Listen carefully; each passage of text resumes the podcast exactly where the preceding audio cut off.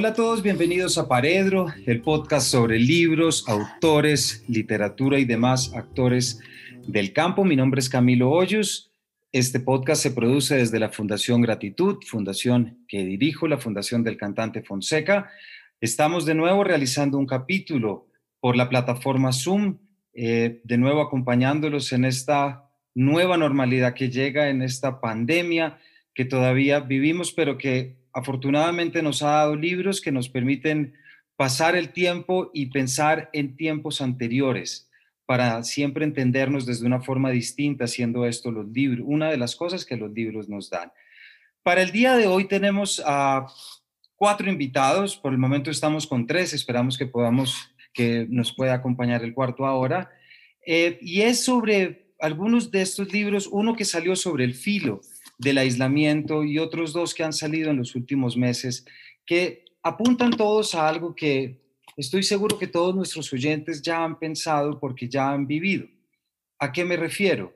Eh, estoy seguro que todos quienes nos están escuchando han descubierto o han redescubierto por lo menos a una mujer en los últimos dos años, en una mujer autora, artista, que haya cumplido un papel fundamental y en muchos casos olvidado o relegado de nuestra historia, pero también de nuestras múltiples historias, como puede ser la historia literaria o la historia social de un país. Muchos hemos tenido descubrimientos, algunos hemos salido regañados por los descubrimientos, pero siempre es importante, me parece a mí, invitar a las personas, a los autores que nos permiten y que nos ayudan a mirar a través de esa ventana al pasado para poder conocer muchas mujeres que por motivos que de pronto ellos nos podrán contar hoy eh, o por motivos que quedarán para ser escritas en la historia, hasta ahora llegan o hasta ahora cae una nueva luz. Me refiero a tres libros en particular, Pioneras de la Libertad, eh, cuyos autores son Jorge Cardona y Juliana Jaimes. Jorge, bienvenido a Paredro. Eh, muchas gracias Camilo, pues es un gusto compartir también con nosotros autores eh, y el tema tan interesante que nos convoca. Gracias Jorge. También me refiero a una autora que en esta casa queremos mucho, que ya ha pasado por nuestro micrófono por allá hace ya algunos años, cuando lo hacíamos en otro estudio, me refiero a Gloria Susana Esquivel, quien acaba de publicar un libro precioso eh, que se llama Dinamita, Mujeres Rebeldes en la Colombia del siglo XX, con ilustraciones de Power Paola. Gloria, bienvenida de nuevo a Paredro. Hola Camilo y hola Jorge y Angélica, qué gusto estar aquí conversando con ustedes. Muchas gracias. Y por último tenemos un libro de Laguna que para mí fue un verdadero descubrimiento eh, y también eh, una nueva voz con muchas mujeres adentro que nunca había conocido de esta forma. Me refiero a Museo Voraz de Angélica Ávila Forero. Angélica, bienvenida a Paredro. Hola Camilo, muchas gracias por la invitación. Y hola Jorge y Gloria, me da mucho gusto estarlos conociendo aquí hoy. Bueno, pues gracias a ustedes por acompañarnos y lo primero con lo que quisiera comenzar es antes de que yo pudiera o pueda hacer un resumen y contar sobre estos tres libros de los que vamos a hablar y sobre todo sobre ese tema transversal que los atraviesa, quisiera más bien preguntarles a ustedes si nos pueden comenzar contando cómo surgieron estos libros, cómo surgió cada uno de estos libros que está ya publicado, andando. Eh, echando luz sobre personas que no conocieron. ¿En qué momento se dieron cuenta ustedes que tenían un libro o que tenían una idea que querían plasmar en un libro? Jorge, ¿por qué no arrancas tú siendo que Pioneras de la Libertad de los tres es el primero que se publicó? Bueno, muchas gracias Camilo. Pues realmente este es un libro que surgió de la necesidad de acompañar el hecho del cumplimiento de 200 años de vida republicana que se hicieron el año anterior el espectador, pues eh, un, periódico centenario, estaba buscando un pretexto para poder sumarse a los 200 años de la vida republicana. Eh, nos metimos en la tarea de que fuera el papel de las mujeres a lo largo de estos 200 años de historia. No fue tan fácil, resultó muy complejo. Eh, Juliana, que creo que ya está con nosotros, lo puede ratificar. Y pues de, de, eso surgió este libro que se entregó por fascículos y que luego se convirtió en un texto que nos ha dado muy buenas sorpresas. Gracias, Jorge. Juliana, bienvenida. Gracias a, a, nuestro nuevo amigo Zoom, podemos tenerte aquí en nuestra plataforma. Bienvenida, Paredro. Hola a todos, muy buenas tardes. Gracias por la invitación. Y sí, como comentaba Jorgito, pues fue un trabajo que nos costó Em, de pronto como investigar mucho porque nos dimos cuenta en el proceso de investigación que la historia por lo general ha sido contada por hombres y la mayoría de libros y la mayoría, eh, digamos, como de referencias históricas siempre daban hacia unos mismos personajes, entonces sí fue como un proceso de escudriñar mucho de, gracias pues digamos al trabajo periodístico que nosotros hacemos, tuvimos como de la mano el trabajo de historiadoras, de antropólogas, de sociólogas, que nos ayudaron mucho también con esa documentación. Entonces todo fue como un trabajo colectivo y puedo decir que su gran mayoría de mujeres pues que estuvimos detrás de, de todo el proyecto. Gracias Juliana. Y sobre eso, sobre lo que es el archivo y el proceso de selección es algo sobre lo que les estaré preguntando también a todos más adelante. Gloria, ¿por qué no nos cuentas cómo, cómo diste con esta dinamita? Pues bueno, es, la idea de este libro surgió de Adriana Martínez. Ella era la editora de Alfaguara y Lumen hace cuatro años. Y a ella se le ocurrió que hiciéramos un libro que fuera como estos cuentos para niñas rebeldes, que como que recogen la vida de mujeres eh, pues de diferentes partes del mundo y que están, digamos, está más basado en un público infantil, pero ella quería hacer un libro que fuera de mujeres colombianas y eh, que fuera para un público más general, que no fuera para niños. Entonces, pues se nos ocurrió eh, hacer el proyecto, ella pues, me llamó a mí porque sabía pues como mis posturas políticas frente al tema pero pues como bien lo dijeron Jorge, y Julián ahora, eh, la selección y la investigación eh, del libro fue eh, mucho más difícil que concebir la idea, pues porque el proceso de selección, cuando tú haces un libro que, digamos, necesariamente va a estar restringido, en donde no va a caber todo el mundo, pues ya de por sí es arbitrario y es caprichoso, y pues la segunda dificultad es la dificultad de la investigación, porque no hay mucha información sobre mujeres colombianas, entonces pues nada, de ahí salió Dinamita. Gracias, Gloria. Y Angélica, ¿por qué no nos cuentas de tu Museo Voraz? Este Museo Voraz empezó porque yo tomé el curso de escritura creativa de Carolina Sanín a principios de año y uno de los ejercicios que dejaba era describir una obra de arte. Yo estaba desde antes en un, como en un grupo de escritura con Laguna y con otras chicas y Felipe González se enteró y me dijo que por qué no hacíamos algo así. Entonces empecé escribiendo, em, describiendo obras de arte y el criterio que elegimos fue que fueran solo mujeres. Después escogimos em, de qué años a qué años las íbamos a escoger, pero empecé muy, muy aleatorio escribiendo sobre ellas y de a poquito se fue convirtiendo en un libro. Al principio era solo un ejercicio.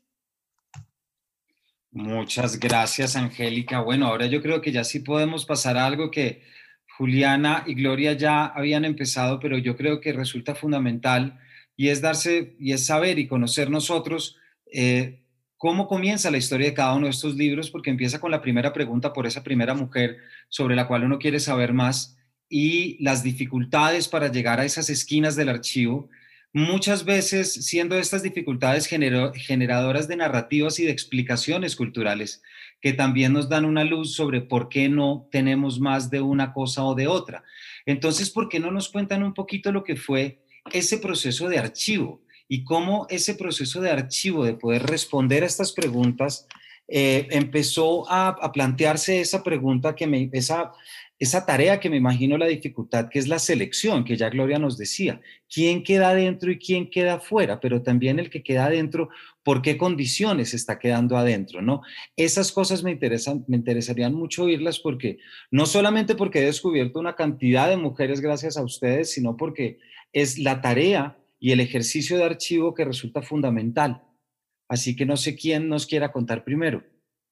Yo, les digo sinceramente, empezando por el, por el carácter histórico, que mm, las omisiones son tan grandes que nuestra primera, digamos, em, pionera de la libertad, que es Manuela Beltrán, los autores eh, discuten si era una joven un poco más allá de la adolescencia o si ya era una mujer mayor de 50 años.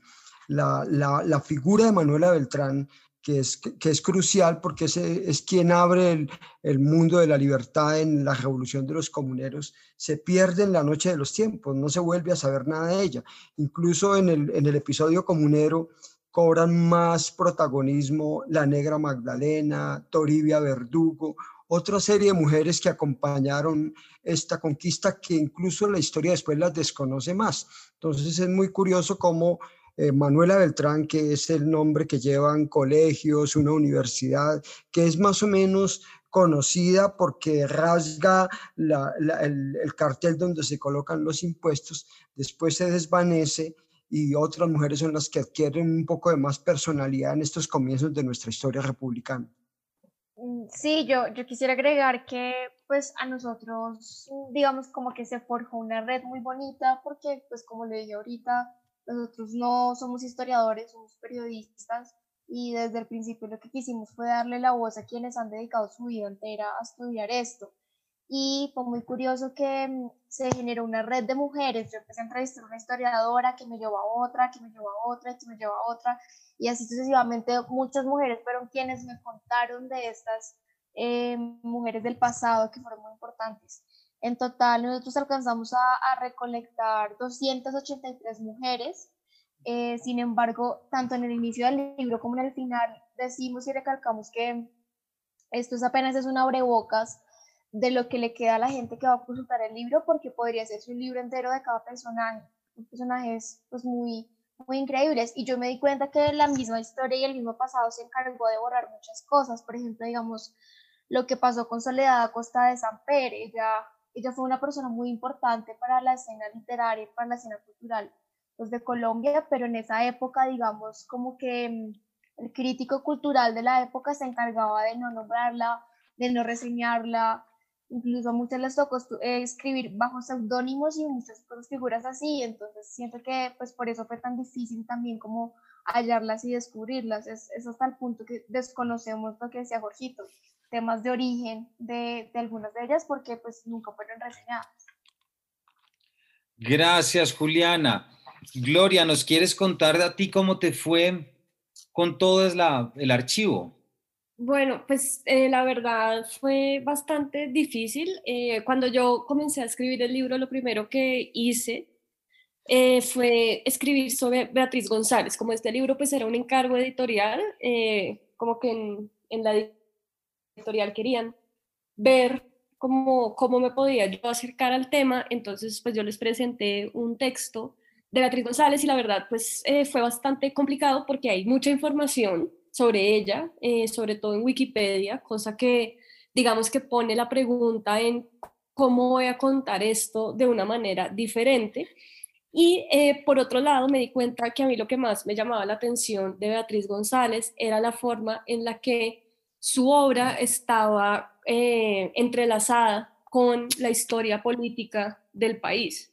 Entonces, digamos que ahí fue cuando comencé a tener como esa primera brújula para saber que yo quería escribir sobre mujeres en el siglo XX, pero que tuvieran algún tipo de resonancia con mis ideas políticas, que este no iba a ser un libro de primeras mujeres, porque a mí no me interesaba, o sea, no me interesa que la primera mujer vicepresidenta de Colombia sea Marta Lucía Ramírez, cuando es una mujer que jamás ha tenido ideas feministas ni que le ha interesado eh, poner en su política agendas de igualdad. Entonces, eso no era lo que me interesaba, sino que me interesaba buscar mujeres que se hubieran identificado como feministas en el siglo XX o que sus obras eh, tuvieran de alguna forma eh, una intención de retar el establecimiento conservador o el establecimiento patriarcal.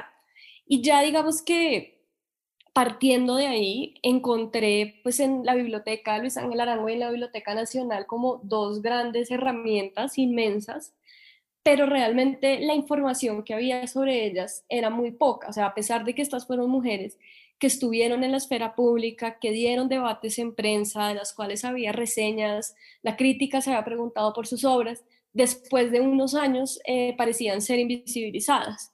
Entonces, pues realmente sí fue un trabajo muy largo, fueron cuatro años de investigación en donde pues levanté la información solamente de 14 mujeres. Nosotras al principio queríamos hacer 30, pero pues yo me imaginaba que si yo hacía 30 mujeres, este libro lo iba a terminar escribiendo en el 2026 y no creo que haya mundo para ese momento, entonces digamos que, que tocó parar ahí, pero sí es un trabajo difícil porque pues como lo decía Jorge, realmente es una historia que jamás se ha contado, entonces el trabajo de archivo es, es fuerte y es extenuante porque hay muy poca información. Claro, porque es que hasta ahora se está, finalmente se está consolidando el archivo, también en esa medida, yo creo que esa es la, esa también es, es, una de las grandes aventuras eh, de que parte de la investigación y que podamos tener acá. Angélica, eh, si bien los dos libros anteriores estamos hablando de, un acercamiento desde, digámoslo, desde una perspectiva puede ser histórica, ¿cierto? Eh, a mí lo que me, me, llamó mucho la atención de tu libro y el motivo por el que quería que también estuvieras acá es que haces un ejercicio, pero, pero desde la especulación, es decir, desde esa posición de robarte las obras desde la imaginación y las obras de arte para hacer tu propio panteón ¿Por qué no nos cuentas también cómo fue este proceso de archivo? Por la, porque claro, tu libro no encontramos pinturas, tus libros encontramos descripciones. Entonces, ¿cómo funcionó ese archivo y cómo diste con tantas pintoras que si conocías todas o no?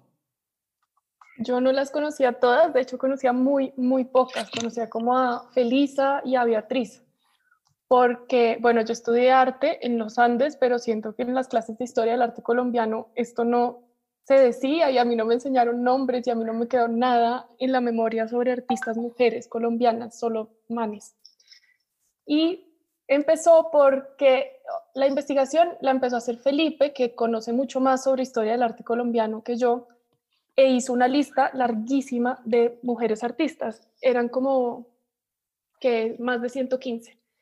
Entonces mi trabajo ahí era buscarlas a todas en internet, porque yo empecé a escribirlo cuando ya estábamos en cuarentena y no tuve pues acceso a bibliotecas ni a museos. Y, y busqué imágenes en donde pudiera de cada una y era difícil porque muchas, por lo desconocidas, pues me salía que una actriz mexicana cuando yo ponía el nombre en Google y me tocaba pues ir bien hondo buscándolas, busqué en en catálogos de museos, busqué en, sitios que venden arte, en sitios de subastas y también contacté a muchas personas por correo que me ayudaron con archivo de, de, imágenes. Yo solo investigué imágenes, nada de, no hice una investigación histórica. Entonces veía todas estas imágenes y según me iban gustando, porque ahí el criterio fue que a mí me gustaran y que por lo que a mí me gustaban, a mí me dieran ganas de describirlas, las iba escogiendo y al final quedaron 72. En el libro hay 72 mujeres. Y la investigación, no sé qué tanto más difícil sea en comparación con los hombres, con artistas hombres, porque no, pues no, no he hecho esa parte de la tarea, no podría compararlo, pero sí fue difícil en la medida en que pues muchos nombres son muy desconocidos y me tocaba preguntarle a pues a personas que habían estudiado esto y que estaban especializadas en conocer a estas mujeres que no todo el mundo conoce. Por ejemplo, la primera que aparece es Margarita Olguinicaro y es la primera porque es la primera que la, que la historia del arte reconoce como que firmó sus cuadros, pero no sabemos cuántas antes no firmaban y nunca las vamos a conocer. Ese era como el, pues el dilema con dónde empezar y cómo empezar. Angélica, gracias. Yo creo que los que, quienes nos están oyendo aquí en nuestra múltiple entrevista a, cuatro voces, eh, yo creo que hay un tema que siempre surge y, quisiera preguntarles a ustedes que se enfrentaron cara a cara con ese archivo. Estoy haciendo aquí cuentas y más o menos de entre las 250 mujeres, Juliana, que tú mencionabas, que descubrieron, luego las 72 que menciona Angélica y las 14 que tiene Susana, estamos hablando de unas 330 mujeres. Pongamos que hay repeticiones, digamos que hay 300, 310 mujeres que entran, que son revisitadas. La pregunta que surge inmediatamente es, ¿por qué no las conocíamos de antes? Y esa es una pregunta que, dado el contexto y Gloria, tal como tú decías, tal por, por posturas políticas, ese es el tipo de preguntas que también dan para una discusión política y da para una discusión que puede girar entre lo estético, entre lo político, entre lo social, tantas cosas. Yo mismo me hice la pregunta en ese artículo, en esa reseña que publiqué una vez de Lisa Mújica que decía, ¿por qué? Porque uno puede graduarse de la Universidad de los Andes, porque puede hacer tantas cosas y después venir a descubrir a Lisa Mújica ya viejo, prácticamente. Claro que hay una responsabilidad que recae sobre uno, uno debió haber ido a buscarla. Pero, ¿por qué? Porque no han aparecido antes porque hasta ahora las estamos viendo. ¿Ustedes pudieron llegar a alguna respuesta o tentativa de respuesta a partir del marco de investigación que tuvieron que nos permite empezar a, explicar por qué? Bueno, yo me tomo un poco el, comienzo para darle cuatro razones básicas que fueron, yo creo que las que traté de concluir después de este trabajo.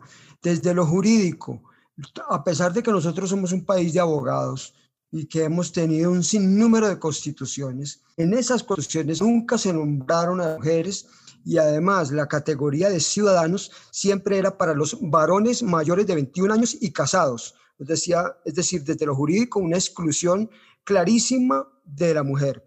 Desde lo político, pues los liberales no querían que las mujeres tuvieran derechos políticos porque consideraban que podían ser manipuladas por los curas.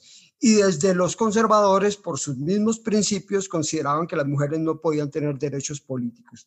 Ahora, desde lo religioso también estaba la misma concepción, pero uno encuentra, por ejemplo, que hay guerras eh, civiles en el siglo XIX donde mujeres piadosas, ricas e influyentes podían tener mucho acceso y pudieron tener también una forma de influenciar a otras mujeres.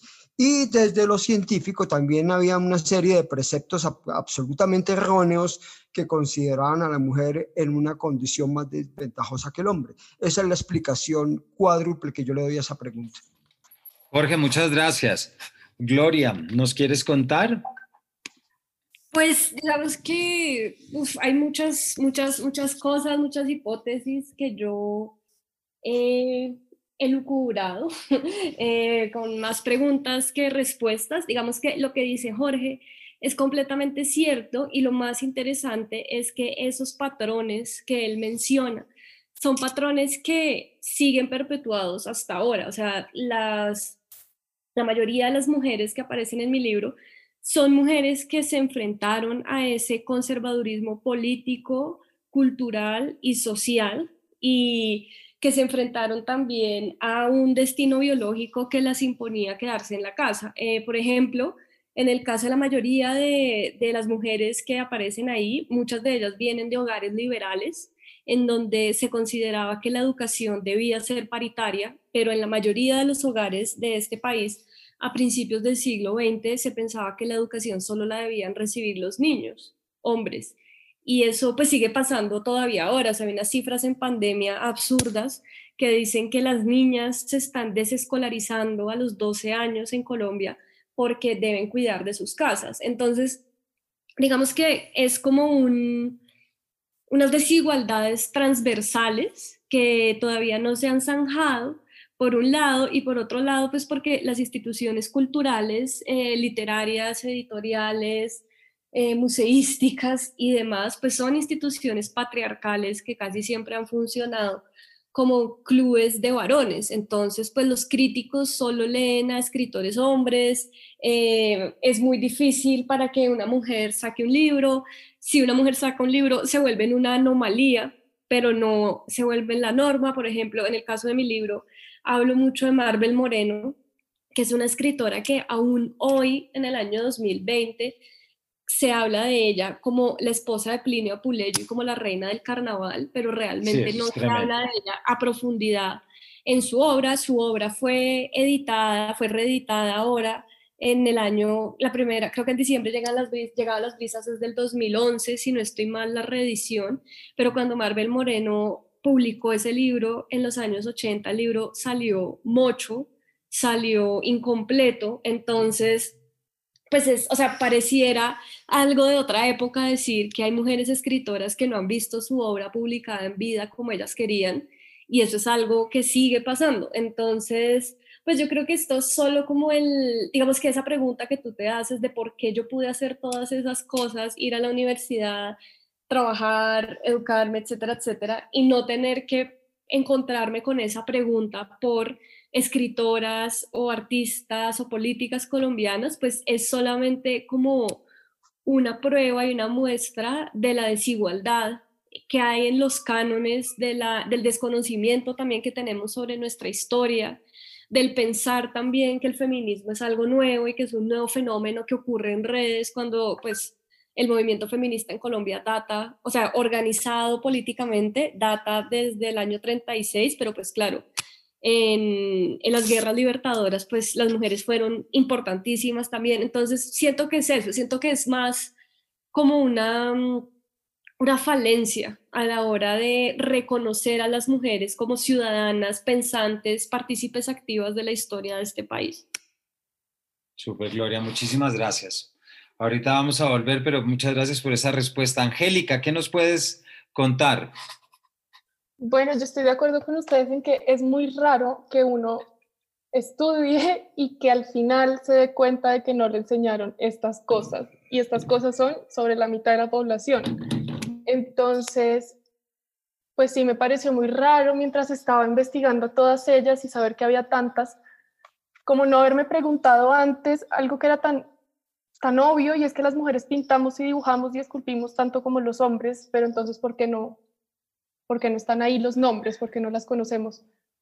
Yo no sé por qué pasa esto específicamente en el, en el arte plástico, pero sí siento que en el, como en este juego del mercado del arte, le jalan más a eso los hombres que las mujeres. Esa es mi, mi opinión y lo que he visto entre mis amigos también. Así el mercado lo manejen tanto las mujeres, están como gestoras y como facilitadoras de, que estas transacciones se hagan, pero no como artistas. Esto no, en verdad no sé por qué pasa.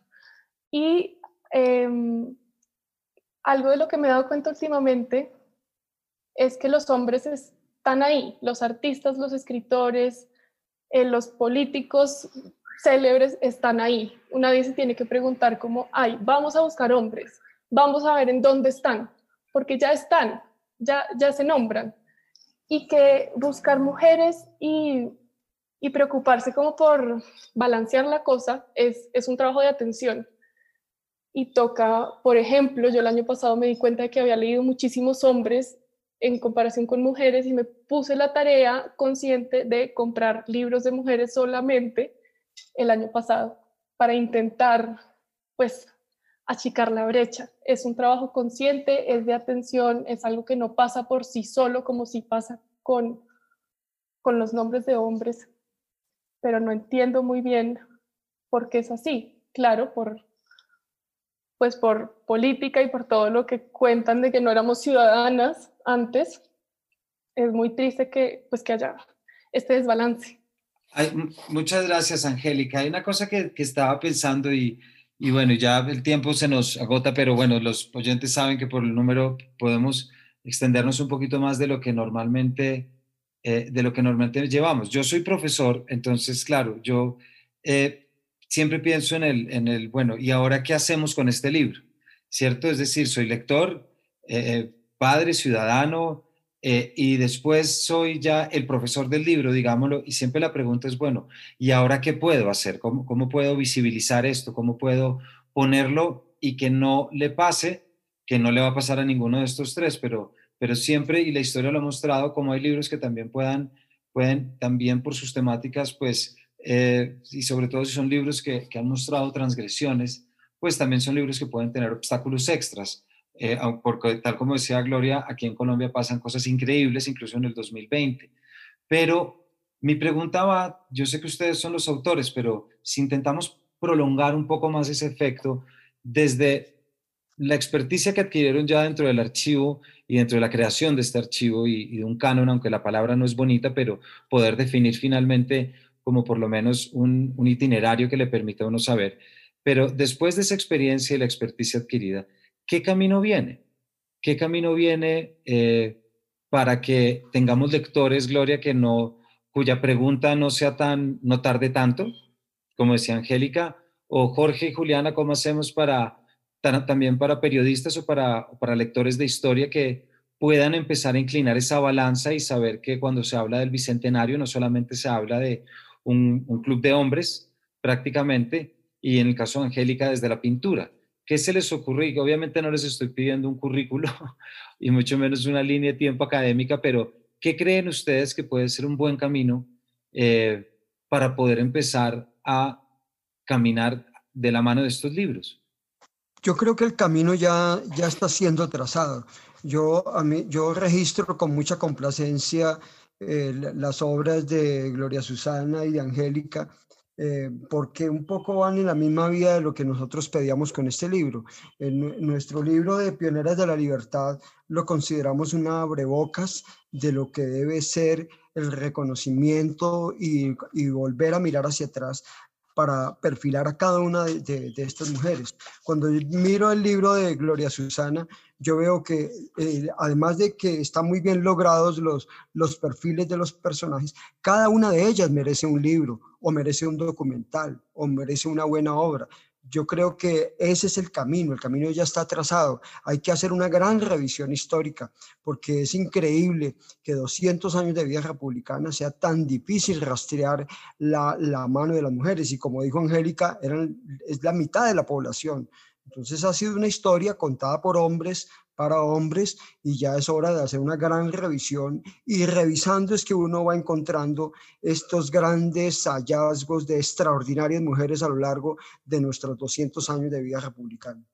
Sí, yo, yo estoy de acuerdo con, con Jorge y la verdad me parece pues muy interesante como explorar también em, esa parte de la educación digamos, como primaria, porque estos temas por lo general se tratan siempre al inicio como de la vida académica de, de una persona y pues es muy frustrante, como decían ahorita, pues yo aún soy muy joven, pero es muy frustrante como uno decir, bueno, he llevado tanto tiempo, terminé mi, mi universidad y no tenía ni idea que estas personas también habían construido y habían hecho parte fundamental, porque es que no, no fue como que estuvieron ahí al lado, sino que en verdad tuvieron eh, pues, no sé, labores y, y, avances en derechos y cosas increíbles que fueron lideradas por mujeres.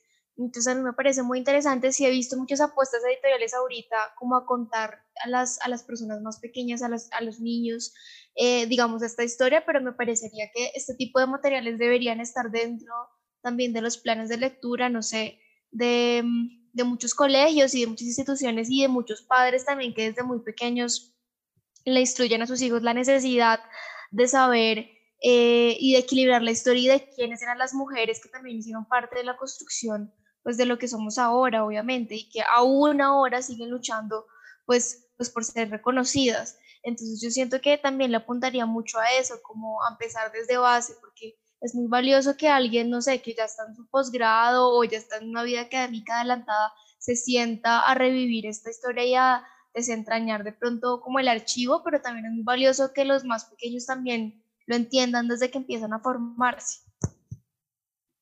Así es, Juliana. Muchas gracias, Jorge. Gloria, ¿nos quieres contar?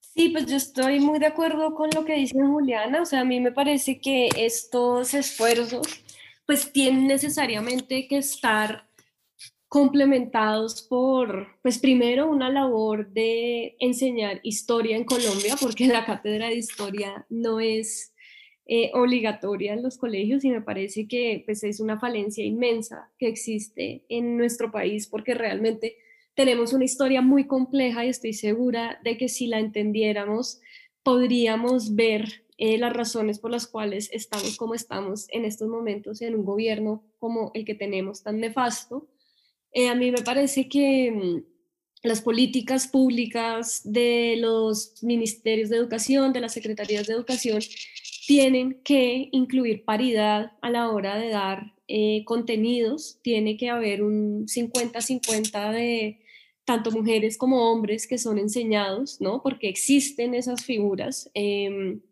y me parece que también es pues, muy importante tener espacios como este que propicien la conversación para que se den a conocer estas mujeres. Gracias, Gloria. Y ahorita les voy a preguntar a cada uno por que nos recomienden, que nos digan dos. Angélica. Yo estoy de acuerdo, no lo había pensado, como si desde chiquitas no nos damos cuenta de que la historia está siendo contada por hombres y para hombres, pues por eso es que es tan sorprendente y tan como un shock hacerse estas preguntas ya, pues después de los 20 años por lo menos. Y creo que lo que dice Gloria de la paridad no solamente tiene que, garantizarse legalmente, sino pues en todo lo que hacemos, lo que vemos, lo que buscamos y lo que leemos es, como dije antes, un ejercicio de atención. Y para que esto se, se iguale hay que, hay que ponerle atención a, lo que estamos consumiendo. Ya después de haber revisado la historia y de haber recuperado pues todas estas historias y estos nombres de los que se encargaron Gloria y Jorge y Juliana, eh, el ejercicio está en, en ser muy conscientes de lo que escogemos.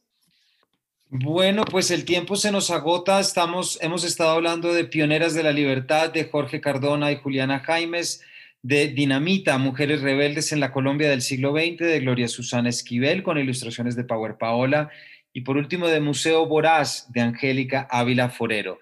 Ya el tiempo se nos está acabando, pero no puedo dejar de preguntarles para cerrar y que nos digan a manera de conclusión muy breve, que nos digan dos nombres de dos mujeres que nos quieran presentar y que le quieran presentar a la audiencia.